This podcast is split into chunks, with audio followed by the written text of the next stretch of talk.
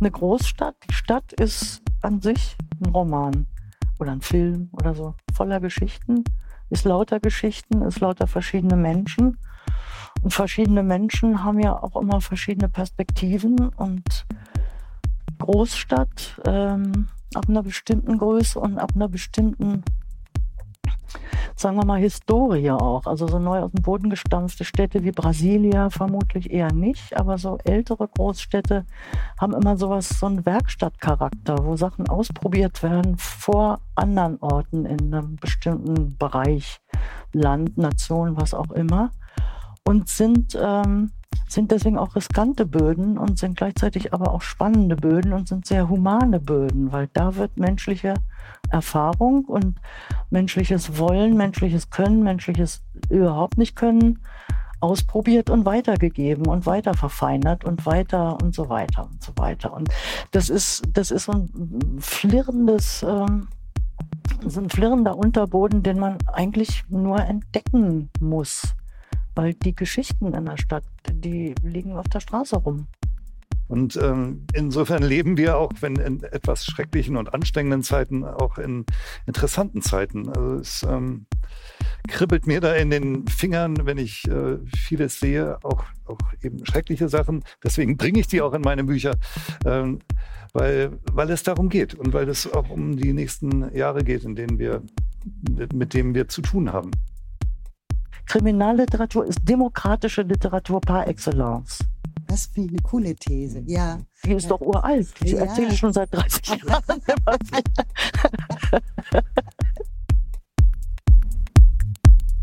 Herbsttapes, der Podcast des literarischen Herbsts. Leipziger Festival für Literatur. Für die französische Noir-Meisterin Dominique Manotti ist der Kriminalroman der unsere Gesellschaft scharf und präzise seziert, so etwas wie das Genre der Krise. Ein politischer Gesellschaftsroman auf Höhe der Zeit. Die Themen liegen, da werdet ihr mir recht geben, aktuell geradezu auf der Straße. Mein Name ist Nils Kahlefeld. Ich gehöre zum Orga-Team unseres Festivals und begrüße euch herzlich zur vierten Folge der Herbsttapes. Heute begeben wir uns in den Peters-Steinweg, in den Newsroom der Leipziger Volkszeitung, wo im letzten Herbst für einen Abend unser Kriminaldauerdienst eingezogen war. Für die Jüngeren, wir erinnern mit unserem Reihentitel auch etwas wehmütig an die ZDF-Serie KDD, die Ende der Nullerjahre ausgestrahlt und von der Kritik gefeiert wurde. Trotz toller Schauspieler und ungewöhnlicher Dramaturgie blieben die Zuschauerzahlen hinter den Erwartungen zurück. KDD wurde nach drei Staffeln eingestellt. Bei unserem Crime-Format wird nur gelesen und diskutiert, allerdings mit erlesenen Gästen. Gäste im LVZ Newsroom waren 2021 Pike Biermann und Johannes Groschupf. Biermann schrieb mit ihren vier großen, im letzten Jahr neu aufgelegten Berlin-Romanen Krimi-Geschichte. Groschupf wühlt sich mit seinem Thriller Berlin Heat tief in den rechtsradikalen Unterbau Berlins. Mit der Verlegerin und Übersetzerin Else Laudan sprechen die beiden über den Kriminalroman als Genre der Krise, weibliche Ermittlerinnen und die Metropole als heimliche Krimiheldin. Und jetzt Action. Schönen guten Abend. Schön, dass Sie hier bei uns sind. Schön, dass Sie gekommen sind. Ich bin ganz begeistert, dass wir nach all diesen Widrigkeiten hier eine Veranstaltung machen können im Rahmen des literarischen Herbsts Leipzig ähm, in der schönen Tradition des Kriminaldauerdiensts. Das ist auch ein Name, mit dem ich nur Angenehmes verbinde. Und ich bin Else Laudern und darf hier heute Abend moderieren. Diesen Abend unter dem Titel Babylon City. und ich habe hier zwei ganz tolle schreibende Menschen zu Gast bekommen durch den literarischen Herbst. Und zwar Rechts von mir sitzt Pike Biermann. Pike Biermann ist äh, Schriftstellerin, Journalistin und Literaturübersetzerin. In den letzten Jahren ganz besonders letzteres, hat äh, unlängst auch den Preis der Leipziger Buchmesse für eine sensationelle Übersetzung bekommen. Und ähm, Pike ist, hat äh, deutsche Literatur und Sprache sowie Anglistik und politische Wissenschaften studiert. Ich bin immer etwas ehrfurchtsvoll als nicht erste Bildungsweg studierte, wenn ich das höre, abgeschlossen mit einer Magisterarbeit über unbezahlte Hausarbeit. Da liegt für mich schon der nötige Sprengstoff drin. Sehr schöne Aktion. Das Studium war bei Hans Meyer, der in Leipzig auch nicht ganz unbekannt ist, glaube ich. Ne? Ja.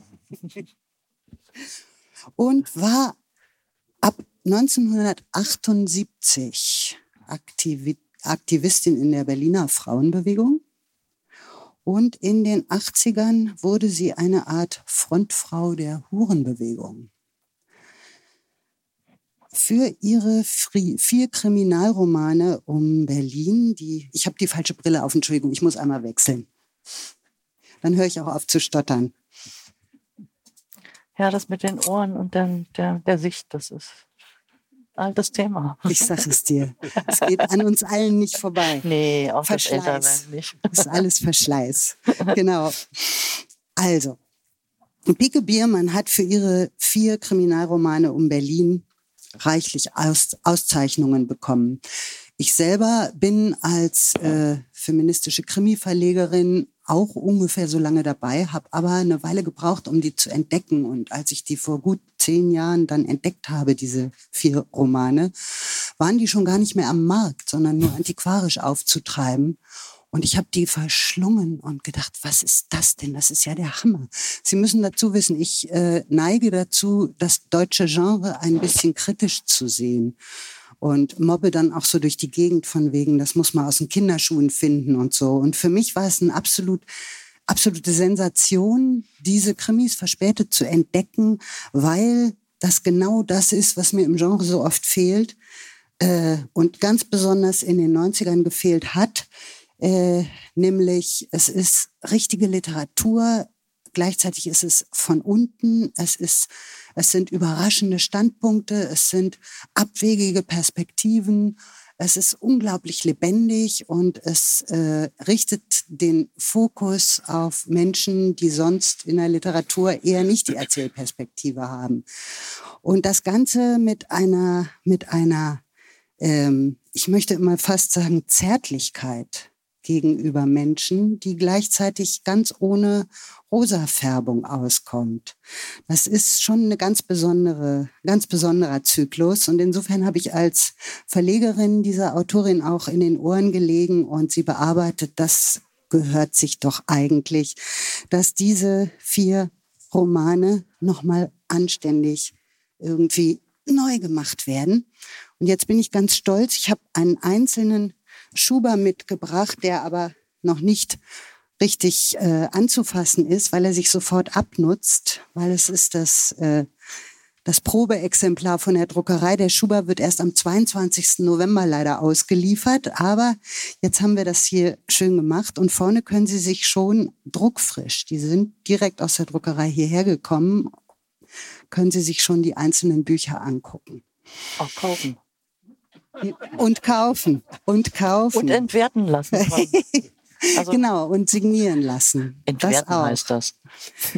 ich muss noch kurz sagen, dass Pike auch als, ähm, als äh, Übersetzerin schon ähm, meine Bewunderung erregt hat, weil sie hat unter anderem Liza Cody übersetzt, die im englischsprachigen Genre genauso verrückt und kühn eingreift wie Pike im deutschsprachigen. Und äh, Oreo sagst du immer, ne? Nicht Oreo. Oreo. Oreo, Wie der Keks. genau. Das ist ja der Keks. Die wiederentdeckte Autorin aus den 40ern übersetzt hat. Und derzeit Ann Petri? Ann Petri. Ann mhm. Petri, gut. Ja, ähm, sag mal, Pike, mhm. was ist Großstadt für dich in deiner Schreibe? Wie klingt die, wie riecht die, wie schmeckt die? Was siehst du vor dir, wenn du Großstadt denkst. Ich habe es ja mitgebracht. Das, das Motto La Ville est un roman ist, äh, mehr kann man da eigentlich gar nicht zu sagen. Eine Großstadt, die Stadt ist an sich ein Roman oder ein Film oder so, voller Geschichten, ist lauter Geschichten, ist lauter verschiedene Menschen. Und verschiedene Menschen haben ja auch immer verschiedene Perspektiven und Großstadt ähm, ab einer bestimmten Größe und ab einer bestimmten sagen wir mal, Historie auch. Also so neu aus dem Boden gestampfte Städte wie Brasilia vermutlich eher nicht, aber so ältere Großstädte haben immer sowas, so einen Werkstattcharakter, wo Sachen ausprobiert werden vor anderen Orten in einem bestimmten Bereich, Land, Nation, was auch immer. Und sind, ähm, sind deswegen auch riskante Böden und sind gleichzeitig aber auch spannende Böden und sind sehr humane Böden, weil da wird menschliche Erfahrung und menschliches Wollen, menschliches Können, menschliches überhaupt nicht Können ausprobiert und weitergegeben und weiter verfeinert und weiter und so weiter und so weiter. Und das ist, das ist so ein flirrendes, ähm, so ein flirrender Unterboden, den man eigentlich nur entdecken muss. Weil die Geschichten in der Stadt, die liegen auf der Straße rum, reichlich, massenweise. Also man muss sie nur sehen wollen und hören wollen. Ähm, so viel erstmal dazu. Es ist, ähm, es gibt noch jede Menge mehr, aber wir wollen ja hier nicht den ganzen Abend damit verbringen mit der Frage. Nee, sehr gut. Ja, dann möchte ich jetzt gerne Johannes Groschupf vorstellen. Johannes Groschupf, ähm, mein Jahrgang, in Braunschweig geboren, hat Germanistik und Publizistik in Berlin studiert und arbeitete ab 1988, ah, das ist jung, ne, mit 24, als freier Journalist. Mhm. Unter anderem für die Frankfurter Allgemeine Zeitung, die Zeit, die Taz und den NDR. 1994 überlebte er bei einer Dienstreise einen Hubschrauberabsturz und machte ein Radiofeature namens Der Absturz darüber, für das er 1999 den Robert Geisendörfer Preis bekommen hat. Heute lebst du mit deinen Kindern in Berlin, so habe ich es dem Internet entnommen. Mitgekriegt habe ich, dass du ähm, schon mehrere Jugendromane geschrieben hast und dann vor ein paar Jahren plötzlich einen Krimi bei Surkamp rausgebracht hast, den ja. Berlin Prepper. Mhm. Und äh, jetzt dieses Jahr neu den einen zweiten, mhm. nicht verbunden mit dem anderen, sondern beides solitäre, Berlin Heat. Ich finde es interessant, was Johannes Groschupf macht, weil es gibt so Themen, die sind auf eine spezielle Art unangenehm für Menschen, die sich im Kulturbereich interessieren, die sich politisch interessieren. Ähm, die machen einen eigentlich ratlos. Zum Beispiel die Kämpfe um Sprache, wo es äh, eigentlich geht es darum, dass es eine Veränderung gibt. Eine Veränderung ist ja immer schwierig, aber alle wissen immer genau Bescheid und schreien sich gegenseitig an und haben irgendwelche Schwarz-Weiß-Bilder im Kopf. Und äh, dann ganz besonders aggressive Äußerungsformen dazu sind natürlich solche wie die äh, wie die Online-Zeitungen und die Hasskommentare, die da drunter stehen. Mhm. Und das hat er Johannes Groschupf zum Thema seines ersten Buches gemacht. Das fand ich interessant, das aufzugreifen und in einen Krimi zu tun. Ich fand es nicht unbedingt angenehm zu lesen, aber ich fand es stark, da einfach mal das so zu servieren. Und äh, ich sehe ja auch die Aufgabe des Krimis gerade in solchen Sachen.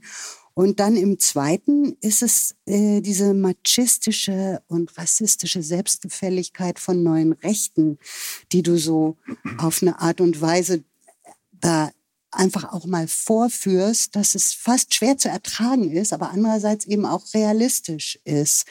Ich finde das, ich finde das gut, dass du diese Dinge aufs Korn nimmst. Und kannst du mal sagen, was die Stadt für dich und in deiner Schreibe da jetzt sozusagen für eine Rolle spielt, inwiefern die das auslöst oder begünstigt? Ist das eine Folie, eine Kulisse, ein Raum, eine Anordnung oder eine Summe von Energien? Ja, ja. Ähm, eigentlich am meisten und Stadt ist für mich Berlin, muss ich ehrlicherweise sagen, seit mehr als 30 Jahren. Ähm, ich komme aus einer Kleinstadt, aber bin dann mit 18 nach Berlin gegangen. Eigentlich vor allem ist Berlin für mich ein Streifraum. Ähm, es ist ein Begriff aus der Kinder Kindheitsforschung, ähm, wie weit die Kinder so in ihrem Viertel kommen und wo sie sich noch wohlfühlen und äh, was sie so kennen und wie sie sich allmählich dann in die Stadt vorarbeiten. Und ähm, das hat mich jetzt 30 Jahre lang beschäftigt und wird mich weiter 30 Jahre beschäftigen, äh, in Berlin in die verschiedenen Gegenden zu kommen, in die Kieze, in die Milieus, in die Szenen, überall reinzugucken. Und wie Pike schon sagte, man findet überall in Berlin Geschichten, in den Kneipen, in den Hinterhöfen, in den Wohnungen, überall. Die verschiedenen Redeweisen, auch verschiedene Denkweisen und ähm, Fühlweisen, ähm, das wird mir nicht langweilig und äh, das ist so ein reiches äh, Angebot, dass ich da aus dem Staunen auch überhaupt nicht rauskomme. Und ähm, diese ja, dunklen Seiten, also gerade politisch diese dunklen Seiten, das ist dann eben auch äh, journalistische Erfahrung. Ich habe lange in einem Newsroom, so ähnlich wie dieser hier, gearbeitet, beim Tagesspiel und auch bei der Welt in Berlin. Und dort äh, hat mich das auch schwer geschockt, als ich diese Hasskommentare las. Das war vor weiß ich nicht, jetzt acht Jahren, als es erst so anfing, als man irgendwie die AfD auch noch so ein bisschen für eine vorübergehende Erscheinung hielt. Und es hat sich seitdem eigentlich immer mehr radikalisiert und diese, dieser Unterstrom in der Gesellschaft, auch in der Stadtgesellschaft, hat sich dann doch immer mehr, ähm, wird immer gegenwärtiger. Und ähm, daraus, ja, ich denke, da, davon muss man auch erzählen. Ja, von unangenehmen Sachen erzählen, aber auch irgendwie ein Herz für die Menschen haben, wo wir gerade Herz sagen. Dieses Quartett besteht also aus vier Romanen. Der erste heißt Potsdamer Ableben, das ist der Schlanke. Der zweite heißt Violetta und spielt schon im Sommer 89. Und der dritte Herzrasen, aus dem ich Pike gebeten habe, jetzt ein Stück vorzulesen, äh, ist bereits äh, Berlin, nachdem die Mauer gefallen ist und befasst sich auch, wie ich finde, äh, auf eine ganz äh, einfühlsame und trotzdem total provokante Art mit äh, der Frage, wie jetzt diese Realitäten eigentlich kompatibel sind oder beziehungsweise nicht sind, sowohl bei der Polizei als auch auf der Straße und auch auf dem Strich. Und jetzt soll ich was lesen. Jetzt sollst du was lesen. Ist in Ordnung. äh, Herzrasen der Dritte. Also meine Romane haben alle einen bestimmten Ort in Berlin und eine bestimmte Szenerie. Und mit denen, äh, ich weiß nicht, wie ich auf die gekommen bin, aber sie haben mich angesprungen bzw. neugierig gemacht. Ich habe immer nur geschrieben, wenn ich Fragen hatte, nicht wenn ich Antworten hatte. Ich wollte was rauskriegen und bin dann in diese Gegenden tatsächlich, wenn es irgendwie ging, gezogen oder tief eingetaucht. Und der dritte Roman spielt äh, in dem Gebiet, was 1900, Anfang der 90er Jahre äh, sozusagen Neuland für Westberliner war. Ich bin ja Westberlinerin. Also ich bin 78 auch, äh, 76 nach Westberlin gezogen. Und ähm, dieses Berlin Mitte hat mich lange fasziniert. Ich hatte das auch ein bisschen vorher schon mal mir angeguckt, weil ich einen Film gemacht habe über eine lesbische Parteikommunistin, die dann in Verruf geraten war, weil sie lesbisch war, als die, äh, als der Krieg vorbei war, 45 und die SED fand, äh, sowas sollte nicht mehr zur Partei gehören. Da hat sie dann halt ihr Parteibuch vor die Füße geschmissen und ist im Westen geblieben. Und äh, wir haben gedreht in der, in der Berliner, also in dieser Gegend, äh, wo Freundinnen von ihr gewohnt haben und alle möglichen Geschichten waren. Also daher kannte ich so ein bisschen diese Berlin-Mitte-Gegend. Ähm, Rosa-Luxemburg-Platz ist so ein Pünktchen davon, wo die Volksbühne steht, also die tatsächlich alte Volksbühne, die historische. Und das alte Scheunenviertel ist, also das äh, jüdische arme Leute-Ghetto, Mulakstraße und so weiter, sind alles so, so Namen, die auch so Assoziationen wecken bei vielen Leuten. Und an dieser, in dieser Gegend ähm, findet ein Verbrechen statt, nämlich ein Kind wird ermordet. Also wird ermordet vorgefunden, ganz fürchterlich zugerichtet. Und mein, mein Kommissariat, also dieses äh, M13, äh, M ist Delikte am Menschen, M, hm, 1 römisch 1, 3 ist das dritte Kommissariat, bestehend aus Chefin Lietze, ähm, erster Kriminalhauptkommissar, gerne auch mit innen hinten dran, aber für Lietze ist das eh wurscht, weil die sagt, Lietze reicht. Ähm, ich weiß selber, dass ich eine Frau bin. Ähm, ähm, dann hinter, also es gibt noch ein paar andere in dem Kommissariat und das werde ich Ihnen jetzt nicht alles erzählen, aber dieses äh, Stückchen ist äh, im Wesentlichen aus Lietzes Perspektive sozusagen. Ein fahler Sonnenstrahl kroch über das Linoleum eines Dienstzimmers im zweiten Stock einer normannischen Festung in der Keitstraße Nummer 28, kletterte den Schreibtisch hoch und legte sich ungefähr gleichzeitig über die Akte mit der Aufschrift Kindstötung Volta und das Gesicht des ersten Kriminalhauptkommissars Karin Lietze. Seine Wärme kitzelte ihr in der Nase. Sie kratzte sich, hob verblüfft den Kopf und überließ sich einen Augenblick lang zwei widerstrebenden Gedanken. Es war seit Tagen der erste natürliche Lichtstrahl, und er tauchte, auch wenn er noch dünn und blass war, das grausige Geschehen, das sich in dem Stapel beschriebener Seiten und Fotos zu einer trügerischen Ordnung formierte, in eine Versöhnlichkeit, die seine Grausigkeit noch schreiender machte. Auf der anderen Seite wärmte er ihr die Glieder. Sie merkte erst jetzt, dass sie völlig erstarrt über der Akte gehangen haben musste. Sie hatte sich darauf versteift, deren Inhalt wieder und wieder und immer genauer zur Kenntnis zu nehmen und gleichzeitig nicht an sich heranzulassen. Sie lehnte sich zurück und ließ den schmalen, sanften Streifen Freundlichkeit auf Bauch, Brust und Hals ruhen. Sie schloss die Augen.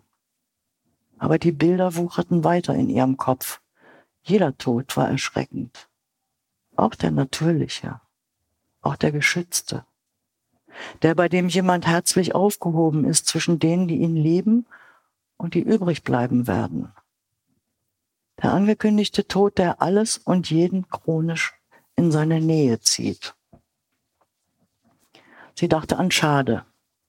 Einen kurzen Augenblick lang verschwanden die Bilder des ermordeten Kindes. Schade, das ist ihre Oberkommissarin Karin Schade. Karin? Nee. Ich hab's vergessen. Sonja Schade. Danke. Kann meine eigenen Bücher nicht mehr. Schade sah elend aus in letzter Zeit, als wäre sie selbst nicht mehr ganz von dieser Welt. Seit es ihrer Freundin, ach was, seit es ihrer Frau so schlecht ging, dass sie angefangen hatte, ihr Leben vor dem Tode zu organisieren. Ob sie Schade in Urlaub schicken sollte? Es war vermutlich eine Frage der Zeit, dass sie zusammenklappte. Wie viel leichter war ein Tod aus heiterem Himmel, obwohl, nein, leicht war das nicht gewesen damals mit ihrer Mutter. Sechs Jahre war das schon her. Sechs? Sieben fast? Und der Schock biss ihr noch immer in Herz und Magen. Der Anruf auf ihre Antwortmaschine, als sie nachts um vier todmüde von irgendeinem frischen Tatort nach Hause geschlichen war, als sie schwankend vor Müdigkeit und Erregung auf der Intensivstation ankam, war sie schon tot. Madame. Gestorben, wie sie gelebt hatte. Getreu ihrem Motto, sie sei schließlich ein einfaches Mädel mit einem einfachen Geschmack und von daher einfach mit dem Besten zufrieden. Es war ein paar Mal ein ungutes Ende dabei herausgekommen, aber Lize D.Ä., wie sie sich ironisch vorzustellen pflegte, seit, sie, seit ihre Tochter sich mit dem ihrer Meinung nach zweitschlimmsten arrangiert hatte, mit der Schmiere, hatte sich stets wieder aufgerappelt und noch jedes Ende zu einem grandiosen Anfang zu machen verstanden, Diesmal nicht.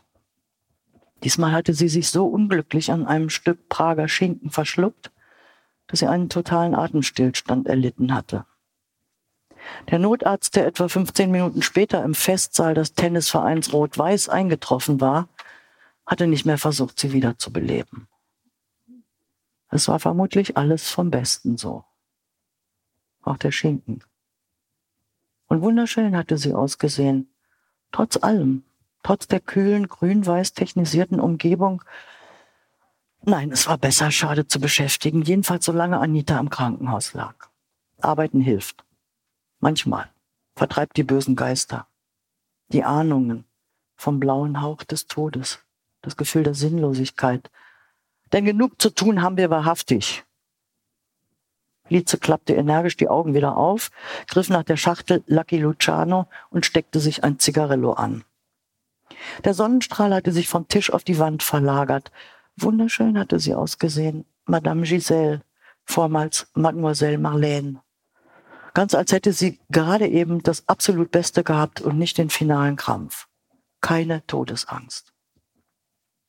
Lizes Blick fiel wieder auf die Seiten mit dem Kopf des Rechtsmedizinischen Instituts. Christian Walter, geboren 13. August 1990 in Berlin. Hämatome, Verbrennungen, zerschmetterte. Sie drehte die Fotos, die auf der Nase lagen, wieder um, nahm einen tiefen Lungenzug, steckte sie zwischen den Deckel und das erste Blatt des rechtsmedizinischen Befundes und schloss die Akte. Sie brauchte die Fotos nicht. Sie hatte vor drei Wochen mit eigenen Augen in sich eindringen lassen müssen, wie dieses Kind zugerichtet worden war. In einem Akt der Raserei. Ein viel zu dünner, zarter, zweieinhalbjähriger Junge. Mit brühendem Wasser übergossen, getreten, geprügelt und schließlich mit dem Kopf gegen die Kante eines Bettes geschlagen. Jemand hatte all das getan. So lange, bis die gebrochenen Glieder wie zersplitterte Äste von seinem Leib hingen und von dem Kopf nur noch blutverklebte Knochen und Schleimhautfetzen übrig waren. Aber wer? Die verschwundenen Eltern? Wer von beiden? Oder beide gemeinsam? Und niemand von der ganzen Nachbarschaft hatte irgendetwas bemerkt. Überhaupt die Nachbarn. Das waren die seltsamsten Vernehmungen gewesen, die das M13 je geführt hatte. Als ob sie noch nicht mal zugeben wollten, dass sie in diesem Haus wohnten. Nicht mal dieser Hausbuchführer. Blockwarts Wiedergänger. Vor nicht mal zweieinhalb Jahren hätte er jeden, der sich nicht sofort vorschriftsmäßig bei ihm angemeldet, die geballten Sicherheitsorgane auf, auf den Hals geschickt. Vor allem einem aus dem Westen. Kein Wunder bei dem System, wenn die bei der Verbrechensaufklärung genau solche Ergebnisse hatten wie bei ihren Wahlen da. Sie stand auf und ging zum Schreibzimmer zur Tür zum Schreibzimmer. Dass sie einen Kaffee bei sich behalten würde, schien ihr immer zweifelhafter. Sie hatte sich auch nach drei Jahrzehnten Polizeidienst und fast zwei Jahrzehnten Delikten am Menschen nicht an den Anblick gewaltsam getöteter gewöhnt. Und einen wie diesen hatte sie überhaupt noch nie in die Netzhaut geätzt bekommen, sozusagen live. So was fällt doch nicht vom Himmel. Wo haben die eigentlich alle hingeguckt? Was ist denn dieser verdammte bessere Mensch? Sie straffte den Rücken und meldet und redete sich gut zu. Ruhig, Lize. Nicht emotionalisieren. Hast du wirklich an den geglaubt? Ach, was Quatsch! Sie warf den Kopf nach hinten und schob eine Hand in den Hosenbund. Der Mensch, der nicht dauernd der Bessere sein will, denkt auch mit dem Herzen. Sie wusste, als sie die Klinke der sonnengesprenkelten Tür drückte, wozu das gut war. Und etwas weiter weg eine Stelle von einer Protagonistin in diesem Roman, die nicht zur Polizei gehört, die aus einem Örtchen namens Mödlarreuth kommt. Mödlarreuth ist äh, ein kleiner Ort, auf, der halbiert ist, wie Berlin halbiert war, zwischen Franken und Sachsen oder Thüringen, Thüringen glaube ich. Ähm, da kommt sie her und sie ist dann nach Berlin gekommen, Ostberlin, also Berlin DDR und äh, ist eine ganz merkwürdige Figur, die man, äh, die ich auch nicht weiter erklären werde. Ich sag, lese einfach nur ein Stückchen vor aus ihrem Kopf, aus deren Kopf. Muss man sich vom Leben alles bieten lassen? Diese Frage hatte sie umgetrieben seit ihrem 30. Geburtstag. Damals hatte sie sich zum ersten Mal in ihrem, hatte sich zum ersten Mal in ihrem Kopf festgesetzt. Nein, sie sich diese Frage natürlich. Und ihr ein unbeschreibliches Gefühl des Missbehagens verursacht. Muss man alles schlucken, weil das zur Geschlechtsrolle gehört? Auch hier, auch heute noch. Und am Ende eben auch Tabletten? Sie schlug das Heft mit dem grau-weiß-blauen Pappeinband zu und starrte aus dem Fenster. Sie hatte nie eine Antwort darauf bekommen, von niemandem. Die Genossen im VEB Florena hatten sie verständnislos angeglotzt, ihr empfohlen doch wieder öfter zu den gemeinsamen Fahrten in Ferien- und Schulungsheime mitzukommen, damit er mal was Anständiges zu schlucken kriegst, sonst erliest du noch einen Defatismus. Und dazu so hämisch gegrinst und gelacht und geschnalzt, dass ihr die Zote ja nicht entging, sondern wie kalter Stahl ins Herz fuhr. Kusch, Genossin, du bist bloß ein Nebenwiderspruch. Wir sagen dir, wo es lang geht, denn wir haben den sozialistischen Wegweiser. In der Hose, wo sonst. Einer ihrer Liebhaber, der einzige, den das Thema nicht gleich aus ihrem Bett getrieben hatte, ein gescheiterter Journalist, der seinen Fuß auf keine Karriereleiter bekam, weil er immer die falschen Sachen wörtlich nahm, hatte sich aufgesetzt, eine Karo angezündet und ihr ein Referat über die hundertjährige Tradition von Thüringern, Sachsen und Anhaltinern in Sachen Selbstmord gehalten. 30 bis 50 Prozent über dem Mittelwert. Das darf natürlich auch nicht in unsere Medien. Du weißt ja, Herzchen, in der DDR sind alle Menschen glücklich, zumindest demnächst. Da bringt sich keiner um. Genau wie hier auch nicht geklaut wird und nicht gemordet und nicht. Hm. Die Kugel des Fernsehturms am Alexanderplatz hing bleich über den Dächern der verfallenden zweistöckigen Häuser auf der gegenüberliegenden Seite der Mulakstraße. Der ganze Himmel war ein blindes graues Aug und die Kugel stand ganz lächerlich darin, einfältig, wie ein Mikrofonkopf. Aber sie lachte nicht. Thüringer. Ja, ja. Sie hasste den Karo-Gestank. Er roch wie verbrannte Lumpen. Dass er Karo rauchte, war Etikettenschwindel. Ein ritueller Kotau vor dem Proletariat, dessen einzige diktatorische Errungenschaft sich im Diktieren von Geschmacklosigkeiten erschöpfte. Vor der Klasse, die sich feinem Konsum ja nicht leisten konnte. Was konnten Arbeiter sich nicht leisten? Jede ruhige Kugel konnten die schieben. Notfalls war eben die Anlage kaputt oder die Verteilung schlecht organisiert. Von anderen natürlich. Hatte sie doch selbst erlebt bei Florena. Die hatten das Biedermeier industrialisiert. Oder die Industrialisierung verbiedermeierlicht. Die konnten sich alles leisten.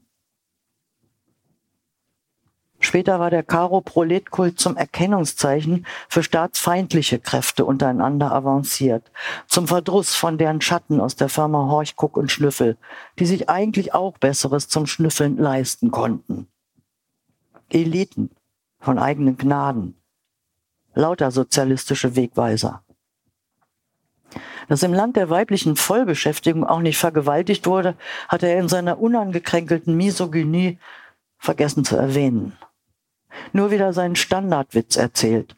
Von dem Mann, der im Zentrum Warenhaus in die Schreibwarenabteilung geht und ein Farbband kaufen will und von der Verkäuferin hört, wir haben hier keine Schulhefte, keine Farbbänder, kriegen Sie einen Stock höher.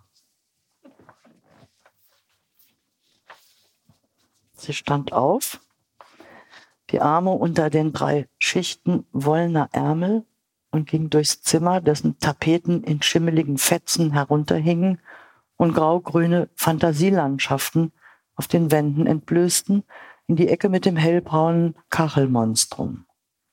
Sie drückte den Bauch gegen die Kacheln. Es war das, was man helllichter Tag nennt, aber längst hatte die Dunkelheit alle Formen im Zimmer verschlungen. Bis auf das rissige Fenster, durch das feuchte, kalte Luft auf den Tisch pfiff. Sie brachte den Kugelschreiber ins Rollen. Es war alles so klein, so kalt, so nass. Sie hätte sich in den Ofen setzen mögen. Und die Welt dazu. Verdammt viel hatte sie geschluckt. Zu viel. Am meisten von Frauen. Die hatten für die wirklichen Tiefschläge gesorgt. Allein das Wort Geschlechtsrolle Lichtjahre hätte es sie von ihnen entfernt. Sie kannten es nicht, sie wollten es nicht kennenlernen. Sie hielten es für westlichen Luxus und den falschen Weg. Sie hatten ganz andere Probleme hier. Da. Den jeweiligen Kerl davon abhalten, dass er sich volllaufen lässt oder das Kind seines Vorgängers verprügelt, sein eigenes aber verhätschelt. Oder ihm den Trabi abschmeicheln für eine Spritztour zum Frauenaktiv XY in Cottbus. Oder Kabale und Geschiebe, wenn eine zur DVP wollte, wo doch Polizeiarbeit Männersache war. Außer im Fernsehen. Genau wie Regieren. Eine Margot macht vielleicht einen Honecker, aber keinen Staat. Wir haben hier keine Geschlechter. Keine Rolle kriegen sie weiter oben.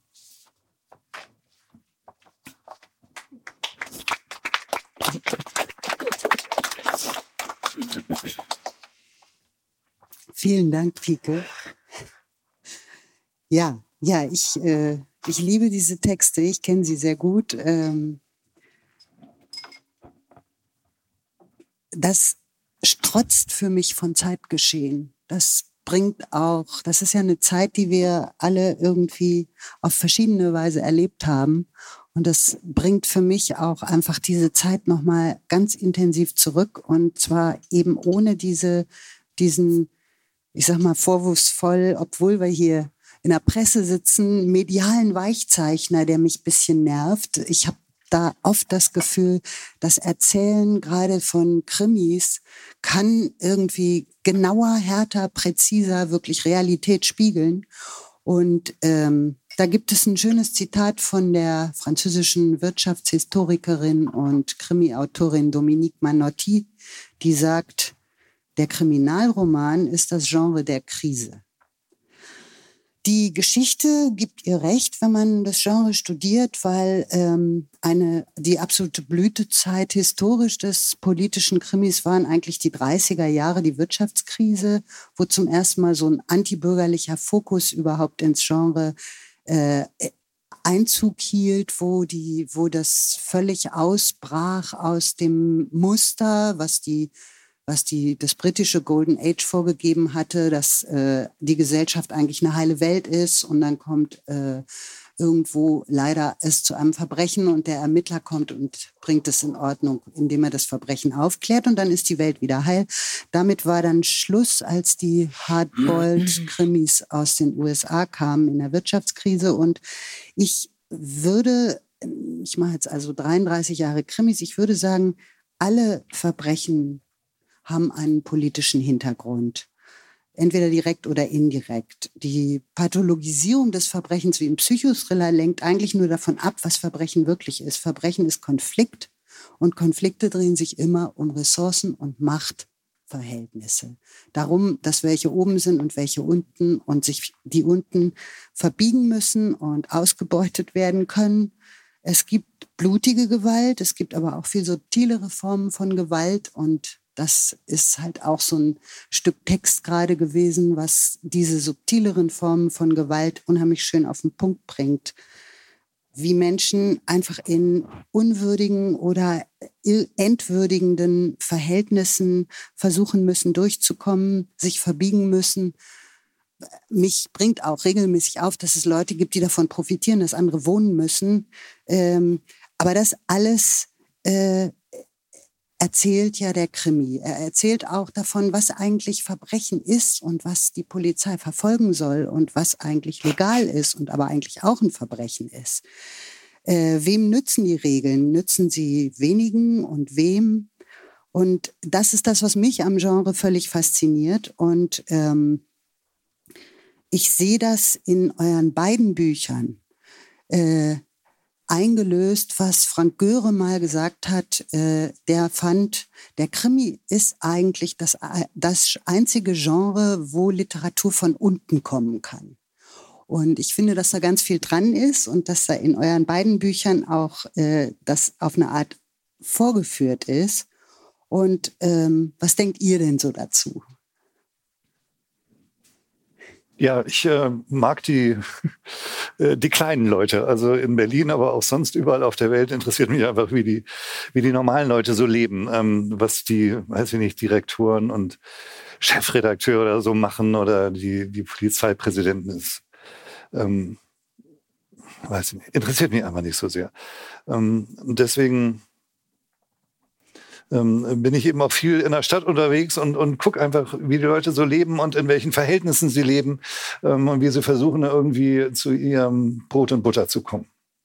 Und ähm, ja, man merkt es schon auch, dass wir in krisenhaften Zeiten leben. Deswegen äh, ist es ähm, auch wirklich die, eine Zeit des Kriminalromans, wenn er sich auch irgendwie als Organ der, der Gegenwartsliteratur begreift, weil man kann wirklich im Krimi sehr viel über ähm, das heutige Leben lesen oder eben auch erzählen als Autor. Ähm, also sehr, sehr viel mehr, als ich das in, in der, weiß ich nicht, so deutschen Gegenwartsliteratur ähm, eigentlich finde. Ähm, die Krise hat ja auch was Gutes. Also, dass sie sozusagen, es ist ja so der Moment in der Krankheitsforschung oder auch in, in, in, einer, in einer Schlacht, in der Krise entscheidet es sich, ob es jetzt irgendwie tödlich wird oder ähm, ob man noch eine Heilung erreicht oder ob der eine gewinnt oder der andere gewinnt. Und das macht es einfach interessant. Und ähm, insofern leben wir auch, wenn in etwas schrecklichen und anstrengenden Zeiten, auch in interessanten Zeiten. Also es, ähm, kribbelt mir da in den Fingern, wenn ich äh, vieles sehe, auch, auch eben schreckliche Sachen. Deswegen bringe ich die auch in meine Bücher, ähm, weil, weil es darum geht und weil es auch um die nächsten Jahre geht, in denen wir, mit, mit denen wir zu tun haben. Ich kann das gar nicht so sagen für mich. Ähm ein, ein Beweg, nee, nicht, ich kann gar nicht sagen Beweggrund zum Schreiben oder so, sondern eine Erfahrung, die, die man im Leben macht, die ich im Leben gemacht habe, ist, ähm, Sozialität hat immer was, also gesellschaftliches, man ist ja nicht allein auf der Welt, man ist mit mehreren so oder so zugeordnet äh, auf der Welt zusammen, hat immer Konfliktpotenzial. Konflikt ist, äh, und Konflikt, natürlich, da hast du völlig recht, das hat immer was mit Hierarchien, mit oben und unten, mit mehr und weniger zu tun. Und das ist auch kein Zufall und kein Naturgesetz. Das ist auch menschengemacht. Ähm, Konfliktpotenzial bedeutet notfalls und gar nicht so selten gewaltförmige Auseinandersetzungen. Und Gewalt ist ein, äh, und, und Gewalt, Gewalt aus, gewaltsame Auseinandersetzung ist nicht irgendein Teil der Gesellschaft, sondern es ist konstitutiv auch in unseren Gesellschaften. Und weswegen ich, äh, also ich finde, Kriminalromane, Kriminalliteratur ist nicht gebunden an Krise, sondern gute, riskante Kriminalliteratur, wo die Betonung eben auch auf Literatur liegt. Also dass das wirklich mit literarischen Mitteln passiert hat mit Demokratie zu tun. Es gibt gute Kriminalliteratur nur in Demokratien. Es gibt sie nicht in Diktaturen, weil in Diktaturen oder autoritären Staatsformen kann man nicht öffentlich verhandeln, was das, was das Kribbelige in der Gesellschaft ist. Und kann man auch nicht spielen mit, äh, mit sagen wir mal, mit, mit Visionen davon, also mit, mit Halluzinationen, wie was sich ins Schlimme entwickeln könnte oder auch ins Schöne entwickeln könnte. Also weder dystopisch noch utopisch Sachen inszenieren, die dann öffentlich verhandelbar sind unter denen, die das lesen, auch unter denen, die das schreiben und denen, die darüber reden, öffentlich, gesellschaftlich. Insofern, Kriminalliteratur ist demokratische Literatur par excellence. Das finde ich eine coole These. Ja. Die ist ja. doch uralt. Die ja. erzähle ich schon seit 30 Jahren.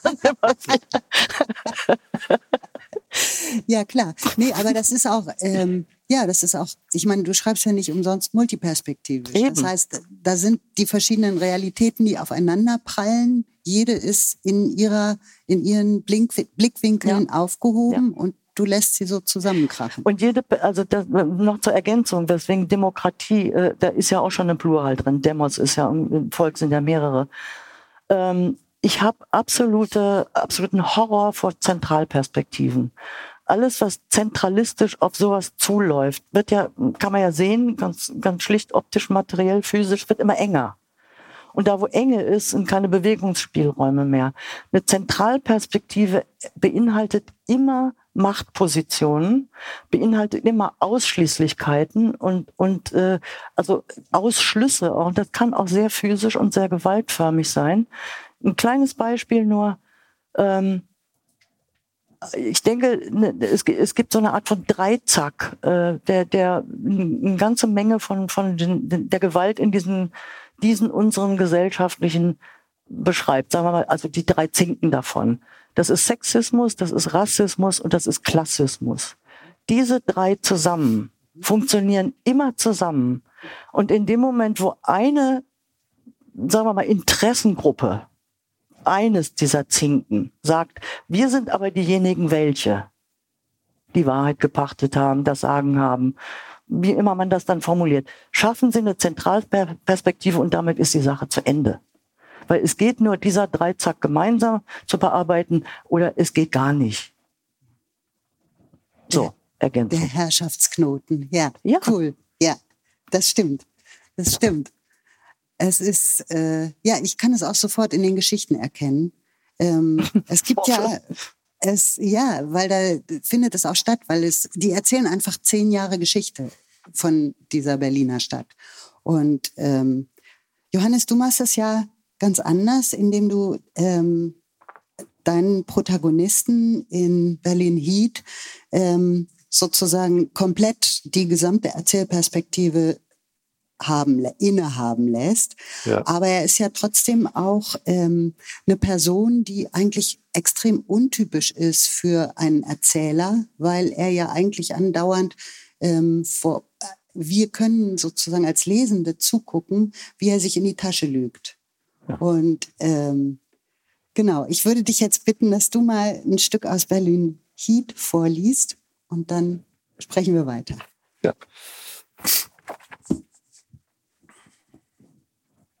Ronny mit den toten Augen fällt mir wieder ein, als ich draußen den Kaffee trinke. Und das bringt mich auf den Boden der Tatsachen zurück. Ich muss vorher noch das Pärchen aus Boston erreichen und ihnen eine andere Wohnung und sie in eine andere Wohnung umsetzen. Vielleicht nach Kreuzberg in die Ratiborstraße. Ich rufe die Putzfrauen an, ob sie schon damit durch sind. Sind sie nicht. Ihre Stimme klingt abgehetzt und vorwurfsvoll. Sie will mehr Geld haben für so eine Sauerei. Ich verspreche ihr mehr Geld. Ich will das hinkriegen. Die Bostoner melden sich nicht unter der Nummer, die sie mir gegeben haben. Ich nehme den BMW und fahre raus nach Fenpful. In der Innenstadt steht die Hitze wie ein Block. Jeder Atemzug schmerzt. Auf der Leipziger ist alles dicht. Fahrräder schlüpfen durch, E-Rollerfahrer, verirrte Touristen. Die Sonne brennt auf dem Asphalt. Ich habe vier Stunden, um diese Sache zu regeln und mir ein frisches Hemd anzuziehen und dann Maler abzuholen.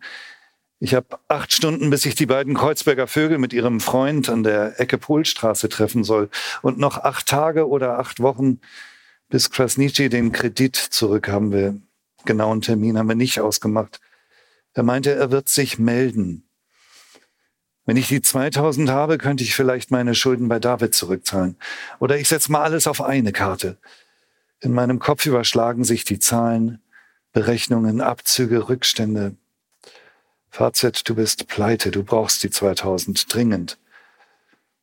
Also weiter über den Alexanderplatz. Vor dem Primark lagern jetzt wieder die Schulklassen aus deutschen Kleinstädten und starren erschöpft auf ihre Smartphones.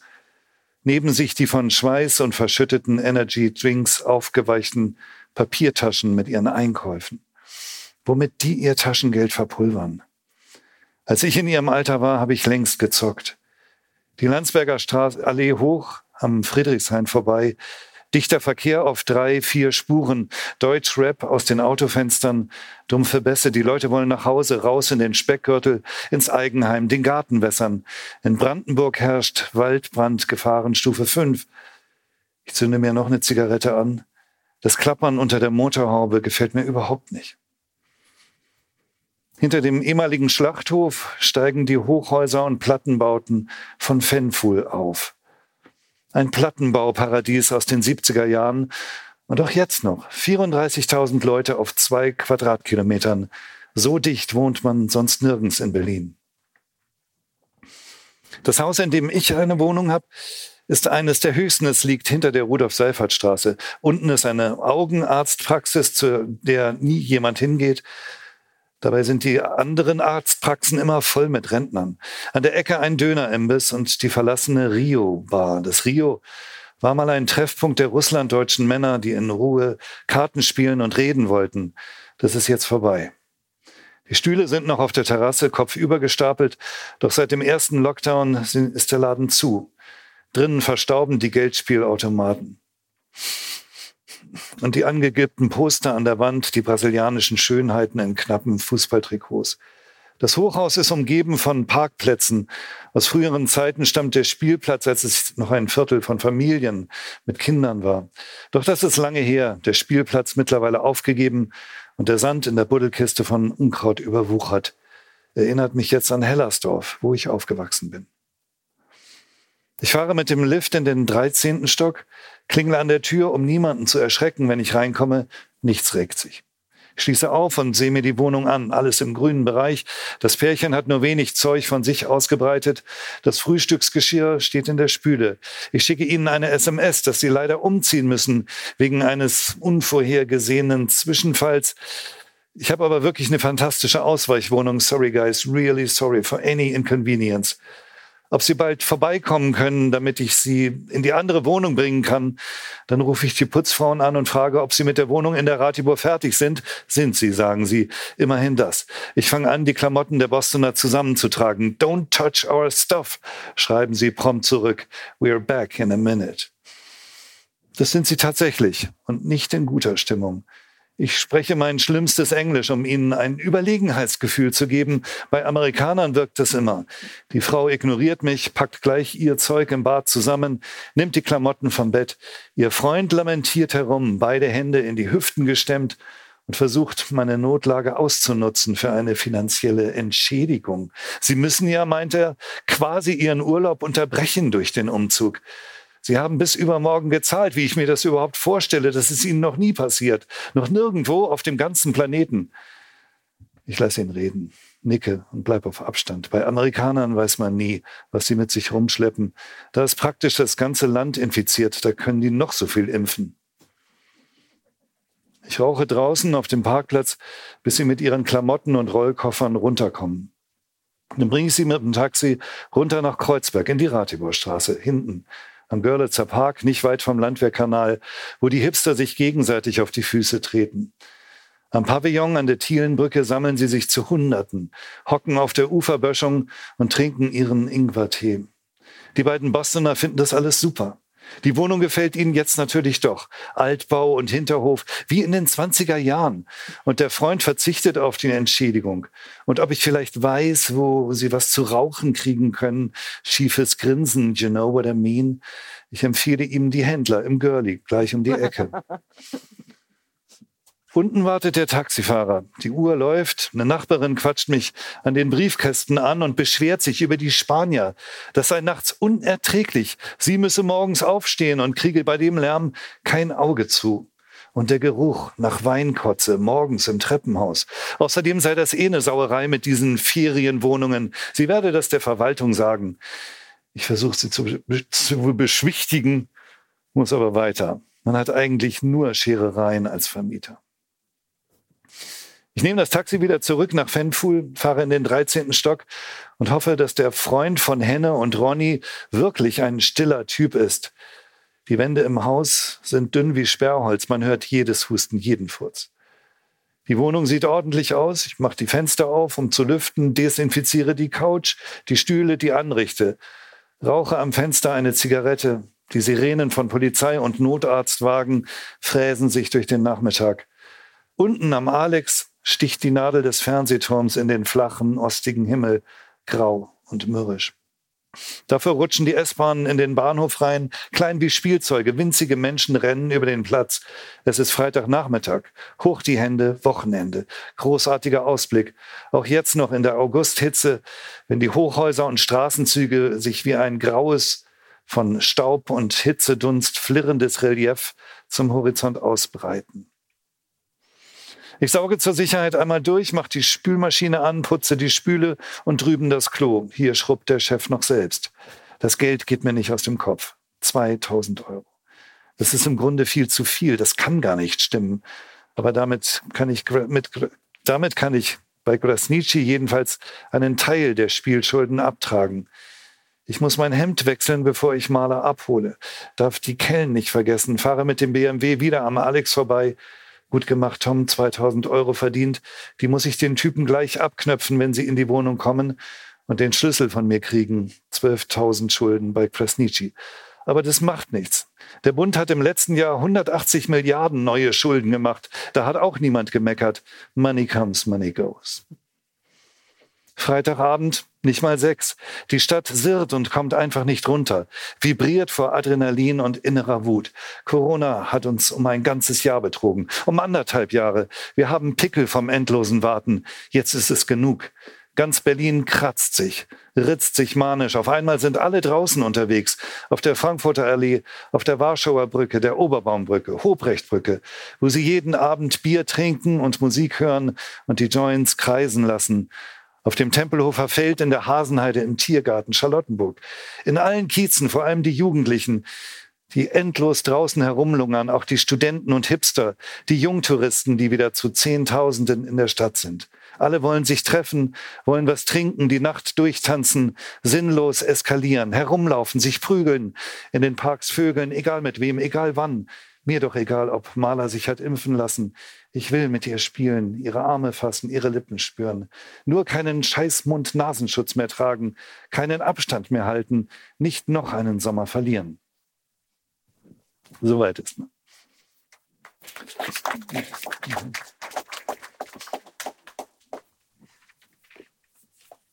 Ja, ich sehe es alles vor mir. Ähm, ich möchte an dieser Stelle kurz dazu einladen, wenn es schon Fragen gibt, die Sie selber stellen wollen und wo Sie das Gefühl haben, dazu sollten die beiden hier sich mal äußern, äh, dann werfen Sie mir die bitte einfach schon mal zu, ganz anarchisch, demokratisch, anarchisch natürlich. Ansonsten würde ich jetzt euch noch mal eine handwerkliche Frage stellen, die mich ähm, als äh, Verlegerin und Lektorin auch einfach interessiert, nämlich ähm, zu euren Figuren, weil ich äh, ich denke, wir haben alle gehört, wie präsent die Figur der Großstadt in den Büchern ist. Aber es gibt ja auch die Präsenz der äh, auftretenden Menschen in Büchern. Und ich habe ähm, die Erfahrung gemacht, dass viele Schriftstellerinnen und Schriftsteller ihre Figuren ganz sorgfältig biografisch ausarbeiten, mit lauter Details, die dann später gar nicht in den Büchern stehen, sondern äh, nur auf irgendwelchen Geheimplänen sozusagen, um äh, zur richtigen Zeit nicht versehentlich äh, die Konsistenz der Figur zu verlassen. Andere gibt es, die sagen, sie schreiben so eine Figur und die schreibt sich dann praktisch von selber, wenn man sie erstmal irgendwie am Wickel hat. Und äh, wie ist das denn bei euch? Macht ihr auch äh, sozusagen Figurenpläne äh, oder reicht euch eine Skizze? Und was für eine Beziehung habt ihr überhaupt für, zu euren Figuren? Habt ihr eine Beziehung zu euren Figuren? Aber hallo. Ja, ne? Ja. Aber äh, ich ich glaube, ich habe beides gemacht. Äh, also ich habe Karteikartensysteme, ganz, durch die ich manchmal dann selber nicht mehr durchfinde. Und auch so ein, bei, bei drei, glaube ich, drei von den Romanen habe ich auch so ein, so ein Buch geführt, also so ein, so ein Heft mit, mit Notizen und Querverbindungen und allem Möglichen tatsächlich, um, um, um Faden nicht zu verlieren, beziehungsweise um nicht immer nochmal nachgucken zu müssen, wie war denn das jetzt damals? Also äh, Regie-Anschlussfehler zu machen. Ne? Der Pullover ist eigentlich rot, aber drei Kapitel später ist er plötzlich grün. Das geht natürlich gar nicht. Solche Sachen. Und gleichzeitig aber auch kriegen diese Figuren, viele von diesen Figuren, manche von diesen Figuren kriegen ein Eigenleben vor allen Dingen, und, und ich hatte auch schon Situationen, wo ich gedacht habe, verdammt nochmal, lasst mich in Ruhe, schreibt eure Dialoge alleine. Das ist ja fürchterlich. Also wenn man, wenn man auch so gespannt ist, mit, mit, mit denen zusammen zu sein und manchmal einfach, wenn man, wenn einem nichts einfällt oder, also da ging es mir dann öfter mal so, dass ich gesagt habe, also jetzt mach mal selber da. Und ähm, das mischt sich und es ist auch ganz verschieden, was die Figuren betrifft. Und wenn man eine Serie äh, schreibt, das ist ja eine Serie von vier Büchern, also das, das, Kommissariat ist immer dasselbe und es gibt so eine Reihe von Nebenfiguren, die bleiben auch erhalten und gehen auch immer mit. Das heißt, die müssen sich auch entwickeln natürlich. Ähm, dann ist das ja noch mal mehr so. Also man lebt mit denen tatsächlich über Jahre und ähm, und, und sammelt also sozusagen, als wäre wär man deren Magnet auch, auch, auch Sachen aus der Realität, aus der Umgebung, die zu denen passen könnten. Äh, und, äh, und ganz viel von, von dem, was da, äh, wie das zustande kommt, wie, wie ich die inszeniere oder konstruiere, ist wirklich akustisch, habe ich festgestellt. also ich, ich mache auch bei, beim Schreiben sowieso, beim Übersetzen auch natürlich, ich mache, erlebe Welt ganz viel über, über Hören. Also wenn ich kann, ich muss Texte lesen können, laut lesen und dann verstehe ich sie auch anders. Und das ist ein, auch ein Tipp. Also wenn Sie meine Bücher lesen, lesen Sie manches davon laut, weil es gibt ganz viele Dialekte zum Beispiel, wo manche Leute denken, oh, was ist denn das jetzt wieder oder so. Das muss man dann einfach irgendwie mal laut lesen. Oder man muss auch Französisch äh, gucken, ob man das auf Französisch aussprechen kann oder so. Also es sind alle möglichen verschiedenen Töne, Polyphonentöne oder so.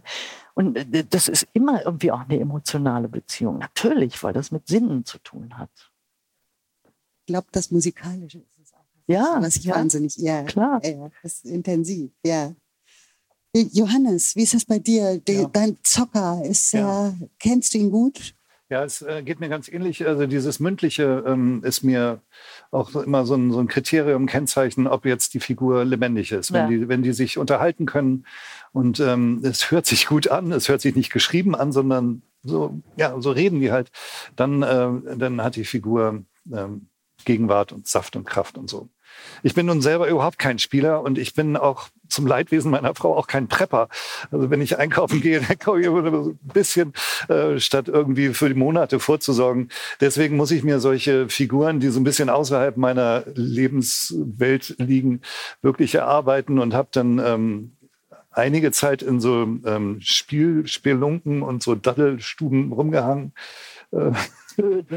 ja, ist auch teuer gewesen. ähm, aber es ist, äh, ich finde es auch interessant, weil man sich halt in so eine fremde, andere Welt begibt, auch mit diesen Preppern, ähm, dass man einfach eine völlig andere äh, Wirklichkeitswahrnehmung bekommt, dass man nämlich in sozusagen katastrophalen Zeiten lebt und man muss für alles sorgen und gucken, ähm, dass man trainiert ist und dass man das irgendwie buddelt. Ähm, und hier dieser Spieler hat halt ständig diesen Druck mit den Schulden und so. Das kannte ich auch noch, als ich so Anfang 20 war, dass ich nie Geld hatte und immer irgendwie über die Runden kommen musste. Und das verleiht einem dann auch so eine gewisse, sehr anstrengende, aber doch Dynamik. Ähm, jetzt habe ich eine Figur, der ist ähm, ein Zeuge Jehovas, der irgendwie verstoßen wird, weil er was Schlimmes gemacht hat aus seiner Gruppe. Und der wird nun in die in diesen Satansfuhl Berlin verstoßen und muss sich da zurechtfinden. Und diese Denkwelt von Zeugen Jehovas oder so ein bisschen religiösen ähm, Leuten, äh, das braucht auch sehr, sehr lange, bis das mir sozusagen dann so geläufig ist, dass ich ihn erzählen lassen kann oder von ihm erzählen lassen kann. Das ist aber ein gutes Stichwort mit den fremden Welten. Also in Ja. fremde Welten reingucken, das ist mir auch so gegangen. Also eine fremde Welt ist äh, für mich auch zum Beispiel Polizei gewesen. Und ich habe an, an deutschen Krimis, äh, Fernsehkrimis vor allen Dingen, aber auch Bücherkrimis, Westdeutschen, muss ich dazu sagen, äh, hatte ich immer das Gefühl, ähm, eigentlich wollen die Autoren äh, bitte mit Polizei gar nichts zu tun haben. Also es ist, eigentlich ist Polizei irgendwie sowas von Igitt und, und, und da gucken wir auch nicht so genau hin. Das heißt, wir können uns auch jede Art von Fantasie und Quatsch darüber erlauben zu schreiben. Äh, Das hat mich immer sehr gestört und ich war auch einfach sehr neugierig. Und ich kannte Polizei einfach entweder vom Knöllchen am Auto, also äh, ne, Tickets äh, falsch geparkt oder sowas, oder äh, auf den zwei, drei Demonstrationen, äh, wo dann mal so ein Polizeiknüppel auf meinem Schulterblatt gelandet ist. Das war meine Begegnung mit Polizei. Äh, was macht man, wenn man beschlossen hat, äh, das werden aber Polizeikrimis, die ich schreibe und nicht irgendein Privatdetektiv oder, oder eine Fotografin, die irgendwie auf ein Verbrechen stößt und dann das aufklärt oder sowas, sondern down to the ground. Also was ist hier eigentlich Realität und Sache? Man geht zur Polizei. Und das war sehr lustig, weil äh, ich, wer ist denn die Polizei? Also die haben eine Pressestelle, da kann man schon mal anrufen und sagen, hallo, ich bin so und ich möchte das und können Sie mir da irgendwie so. Und dann wurde ich an, tatsächlich an einen ähm, Leiter einer Mordkommission äh, vermittelt. Also der hat mich dann auch empfangen eines schönen November, dunklen Novembertages und wollte mir partout die ganze Zeit erklären, wie so eine Karriere von Polizisten geht. Also Ratslehrgang hier und Inspektor, nee, Inspektor eben nicht, sondern Oberkommissar, Hauptkommissar, Erster, äh, bla bla bla. Das wollte ich alles gar nicht wissen. Ich wollte wissen, wie riecht das in diesen Büros? Was haben die für Möbel? Haben die da so eine ollen Rollschränke? Und wie sind die Lampen da? Und wie, wie, was ist, wie sind, wie ticken die? Das war das, was mich interessiert hat. Und als ich ihm das beigebracht hatte, hat er mich scharf angeguckt und gesagt, aber lassen Sie sich bitte nicht wieder so einen Kommissar einfallen, der in der KDW-Fressetage mit seiner, mit seiner Sekretärin Austern schlürfen geht. Sowas können wir uns überhaupt gar nicht erlauben. Äh, hatte ich nicht vor. Also Heinz Drache als Tatortkommissar, äh, der dann auch komischerweise eine Sekretärin hat, die es in der Berliner Polizei nicht gibt. Die heißen Schreibkraft, ähm, wie sich das gehört. Und die gehen auch nicht in die sechste Etage vom KDW und, und schlürfen, schlürfen Austern. Aber eine Frage der finanziellen Leistbarkeit war das nun gar nicht. Dieser Herr Kommissar hat mich dann bekannt gemacht mit einer Oberkommissarin von sich, also die mir dann so ein bisschen die Frauenperspektive nahebringen sollte, nehme ich mal an. Ähm, die hat mir auch gleich gezeigt, wie das ist mit den Vorschriften, also dass man das Magazin und die Waffe gefälligst getrennt aufbewahrt, es sei denn, man ist im Einsatz und mh zieht ihre Schreibtischtür, also hatte diesen Rollschrank mit dieser Rolltür, zieht die Schublade auf, will mir ihr Magazin zeigen, wo sie das gebunkert hat. Und was kommt mir entgegen? Eine so große Flasche Gilles Sander Parfum. Das ist so ungefähr das teuerste, was man damals kriegen konnte. Ich habe laut losgelacht und dann hat die, was ist mit Ihnen los? Und dann habe ich ihr das erklärt, dass mir ihr Chef gerade gesagt hat, aber Sie können sich das gar nicht leisten, so irgendwie Austern schlürfen im KDW. Diese Flasche ist ja doch ein paar Austern. Und dann sagte sie, naja, was erzählt der denn? Wir sind doch alle mit Polizisten verheiratet. Wir haben da alle ein doppeltes Beamteneinkommen. Der spinnt ja. So, also so ging da, also so beschafft man sich dann Einblicke in Welten, die man nicht kennt. Und das macht die ganze Sache dann auch einfach nett. Das ging in den 90ern noch, aber heutzutage ist diese Möglichkeit, dass man als Schriftsteller oder äh, Drehbuchautorin Ach. zur Polizei geht, bei der Berliner Polizei. Ja, sie, sie haben die Filmfrau, die ist pensioniert, ja. ja. die gute. Aber man kriegt das hin. Mhm. Man, und wenn man als Schriftsteller hingeht und nicht als Journalist vor allem. Journalist ist ganz falsch. Okay, gut. ich habe das 2001 noch hingekriegt. Ja. Geht schon. Wir überspringen den weiteren Verlauf der Diskussion und gehen gleich in den Zugabenteil. Als Bonustracks lesen Johannes und Pike noch je eine kurze Stelle aus ihren Büchern. Der Ich-Erzähler und sein Vater. Ich habe keine zwei Stunden geschlafen, als er mich weckt. Die Wände seines Arbeitszimmers sind tapeziert mit aberhundert Phantombildern, die mein Vater während seines Polizeidienstes oder später aus der Erinnerung gezeichnet hat. Sie alle schauen auf mich herunter. Schlägertypen mit wulstigen Augenbrauen, Bürokraten mit höhnischen Mienen, Brillenträger ohne jeden Ausdruck, Frauen mit hervorquellenden Augen, fertige Straßenmädchen mit Schatten unter den Augen, Skinheads mit purer Wut im Gesicht, Männer mit aufgerissenen Augen, schmale Gesichter, quadratische Schädel, die Augen darin zu Schlitzen verengt, aufgeschwemmte Pickel fressen. Wie soll man da zur Ruhe kommen? Es ist Zeit, sagt er leise. Hat er überhaupt geschlafen? Er trägt einen Trainingsanzug aus den 80er Jahren und die Gamina Armeeturnschuhe aus Neuruppin. Mutig, sag ich, reibt mir das Gesicht. Damit kommst du heutzutage nicht mehr ins Berghain. Wir gehen nicht ins Berghain, sagt er. Mein Vater macht kein Licht im Treppenhaus, als wir seine Wohnung verlassen. Wir nehmen das Auto, brauchen wir später, sagt er draußen. Noch ist es dunkel. Die Laternen stehen in einzelnen Lichtpfützen auf den Zufahrtwegen. Er bewegt sich geschmeidig, zeigt mir, wo sein Skoda steht, schließt auf, schwingt sich hinters Steuer, startet den Wagen. Wir rollen ohne Licht und im zweiten Gang durch die schmalen Gassen hinter der Rudolf-Seifert-Straße. Mein Vater parkt am aufgegebenen Kinderspielplatz. Wir steigen aus und nähern uns der Rückfront des Hochhauses. Drüben auf der Landsberger Allee rasen ein paar Fahrzeuge vorbei. Lastwagen auf dem Weg stadtauswärts nach Polen oder Weißrussland. Ansonsten ist das Viertel still. In den Fenstern ringsum brennt nirgendwo Licht. Ist die Tür noch kaputt? fragt er. Ich nicke. Wir laufen über den Kinderspielplatz, schieben am Hintereingang die knarrende Tür auf, gleiten in den Flur des Gebäudes. Ich will hinüber zum Fahrstuhl gehen, doch er hält mich zurück, weist zum Treppenhaus. Wir gehen zu Fuß in den dreizehnten Stock. Aus den Wohnungen dringt gelegentlich ein Männerschnarchen, im siebten oder achten Stock ein Stöhnen, Sonst herrscht auf den Fluren, an denen wir vorbeikommen, absolute Ruhe. Er bewegt sich leichtfüßiger als ich. Die endlosen Treppenstufen machen mir zu schaffen, doch ich will es mir nicht anmerken lassen und halte meinen Atem flach. Vor der Wohnungstür im 13. Stock bleiben wir stehen. Der Flur riecht muffig. Hier wird nie gelüftet. Mein Vater deutet auf die anderen Wohnungstüren, schaut mich fragend an. Ich schüttle den Kopf. Niemand da. Er zieht den Reißverschluss seiner Trainingsjacke auf und holt eine Zange heraus, reicht sie mir. Dann nimmt er den Wohnungsschlüssel aus der Hosentasche, legt die Hand auf den Türgriff und schließt nahezu lautlos auf. Die Tür öffnet sich einen Spalt, wird dann von der Innenkette aufgehalten.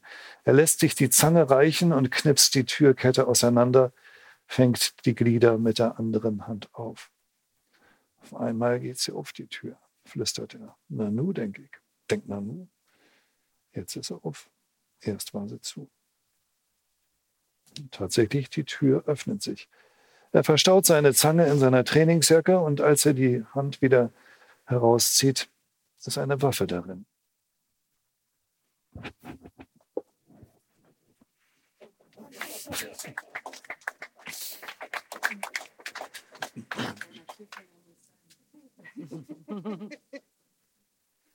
Ike, du kriegst das letzte Wort. Ich soll jetzt auch noch was lesen, ja? Mal gucken, was ich hier. Gib uns doch noch eine kleine Ich habe mir das ja extra groß ausgedruckt, damit ich das auch lesen kann hier im eitel wie ich bin, habe ich natürlich heute nicht die Brille auf, sondern die Linsen drin. Und da ist das immer so ein bisschen schwierig. Deswegen muss ich mir immer Seiten ausdrucken. Gut, also das ist jetzt aus dem vierten Roman, 456 heißt der. Mein und, persönlicher Liebling. Und wer, da, und wer da an Billy Wilder denkt, 1, 2, 3 liegt nicht ganz falsch.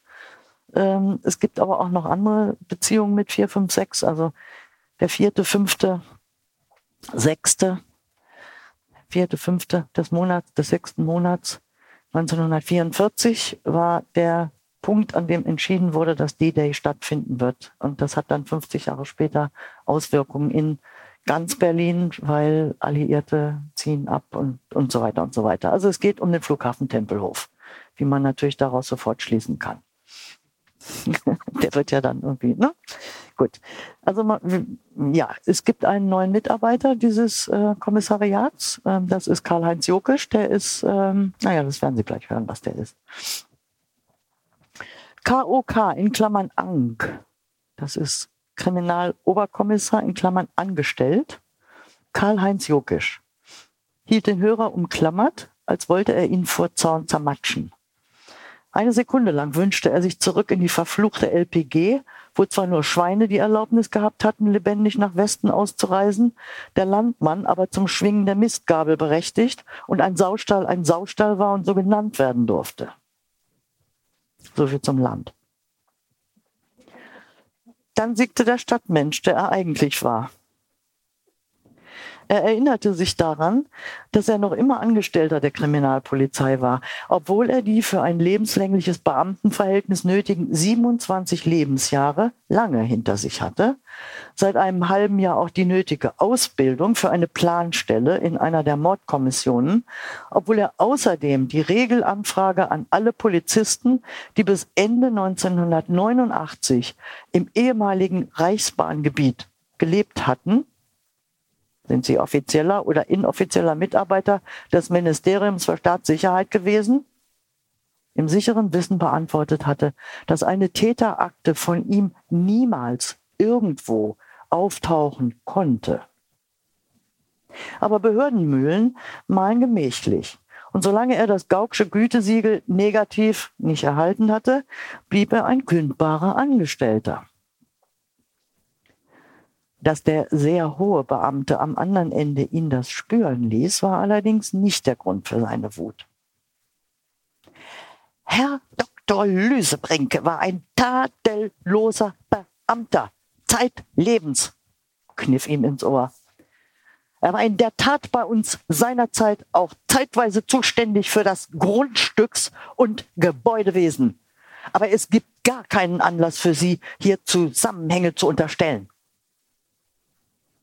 Was der kneifende Beamte so jovial als bei uns bezeichnete, war die Senatsverwaltung für Inneres Und wenn ihn Kalle Jokisch sein saustall geübter Instinkt nicht täuschte, dann hatte der verstorbene Dr. Lüsebrink eine Menge seiner Finger auch in einer Menge politischen Dreck gehabt. Ich gehe davon aus, kniff es weiter aus dem Hörer, dass Sie schon im Vorfeld hier jede derartige instinktlose Unterstellung unterlassen.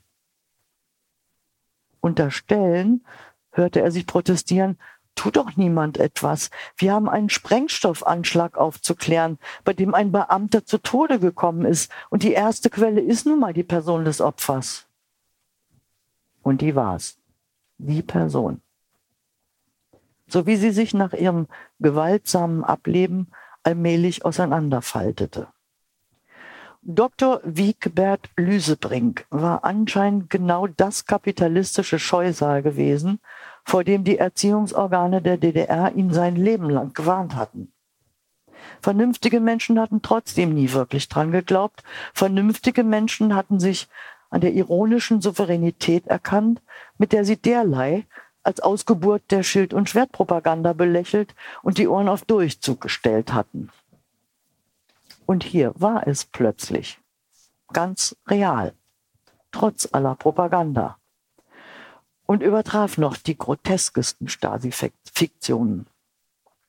Darf ich Sie darauf aufmerksam machen, dass Sie mich nicht belehren müssen, kniff es wieder. Das Opfer, barer Unsinn. Und der Sprengstoff, was ist da mit dem Sprengstoff? Daran haben sie sich zu orientieren. Allerwichtigste Quelle. Alles Terroristen. Das war es, was ihn wirklich wütend machte. Scheißpropaganda. Irritiert bemerkte er, dass seine Ohren noch immer auf Durchzug schalten konnten, ganz automatisch. Er beschloss, den Kneifer vom Innensenat nicht mit der Frage nach der eventuellen Parteizugehörigkeit des Verstorbenen zu erfreuen, sollte der doch selber sehen, wo er sich aufplustern konnte mit diesem antrainierten Gemisch aus obrigkeitlicher Maulfaulheit und auf Undurchsichtigkeit angelegtem Wortgerassel, diesem Verbalnebel namens Beamtendeutsch. Wenn die Art Geschwätz das Entreebillett für höhere Laufbahnen war, wollte er doch lieber nicht Beamter werden. Er würde kein Parteichinesisch lernen, egal wie es hieß, auch im Westen nicht.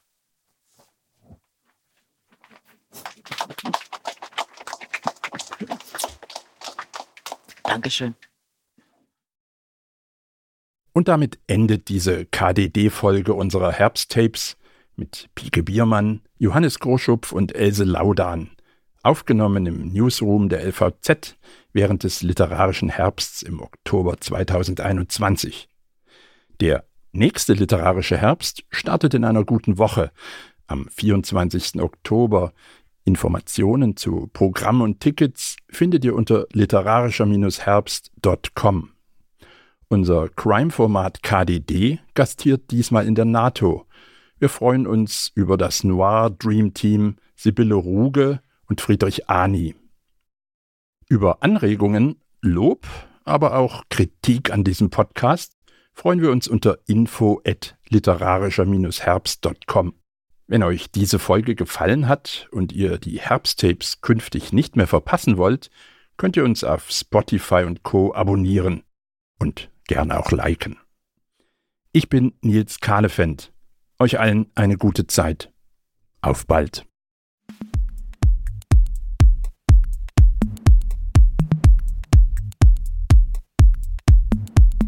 Herbsttapes, der Podcast des literarischen Herbsts. Leipziger Festival für Literatur.